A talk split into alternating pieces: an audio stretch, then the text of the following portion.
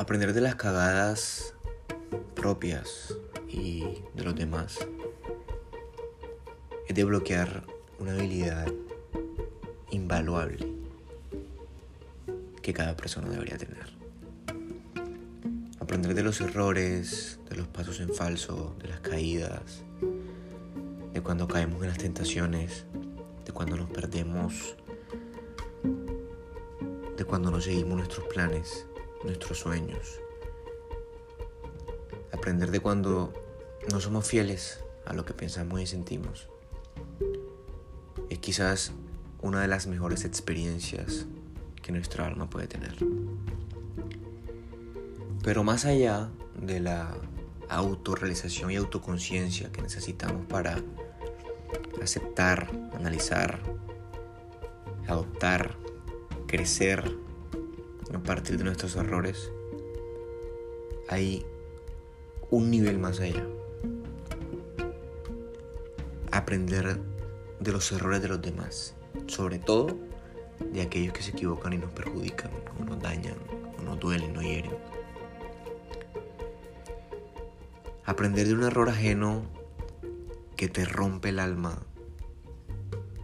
que maltrata tu orgullo, tu inteligencia, tu razón, Es difícil, es un proceso que requiere muchos pasos interiormente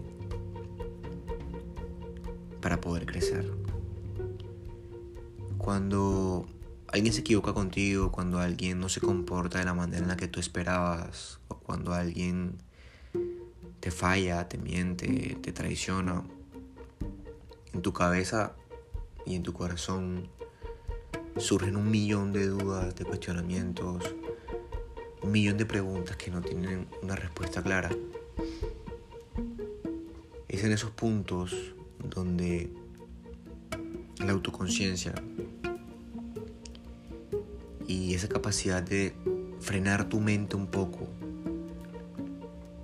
respirar, comenzar a ver con perspectiva, con cierta capacidad de análisis, con lógica, es lo que te permite comenzar a ver las cosas sin el velo del cariño, del amor, del afecto, de todos esos sentimientos que tienden a tergiversar las acciones de los demás, sobre todo las personas que son importantes para nosotros.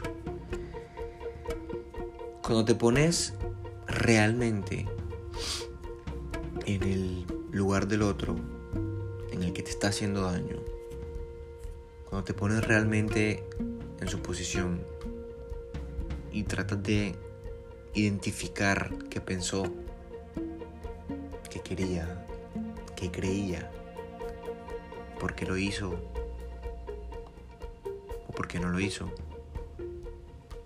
Es un proceso interno de reconocimiento en el cual estás reflejando tu propia alma y tus propios sentimientos en eso que te pasó. Luego vas atando cabos, vas interpretando, vas interiorizando, vas analizando, porque las personas hacen lo que hacen. Y al pasar cierto tiempo, todo va encajando, como un rompecabezas de 10.000 piezas una a una encuentra su lugar. Y lo que antes parecía un caos, lo que antes parecía inexplicable, encuentra una lógica tan evidente y tan sencilla que solemos preguntarnos cómo no nos dimos cuenta. Y es ahí cuando la inteligencia emocional, cuando saber aceptar, soltar, dejar, continuar, se hace factible se hace posible.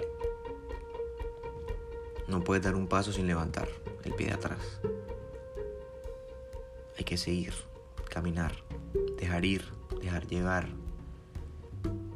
analizar, aprender y seguir. Hay que seguir.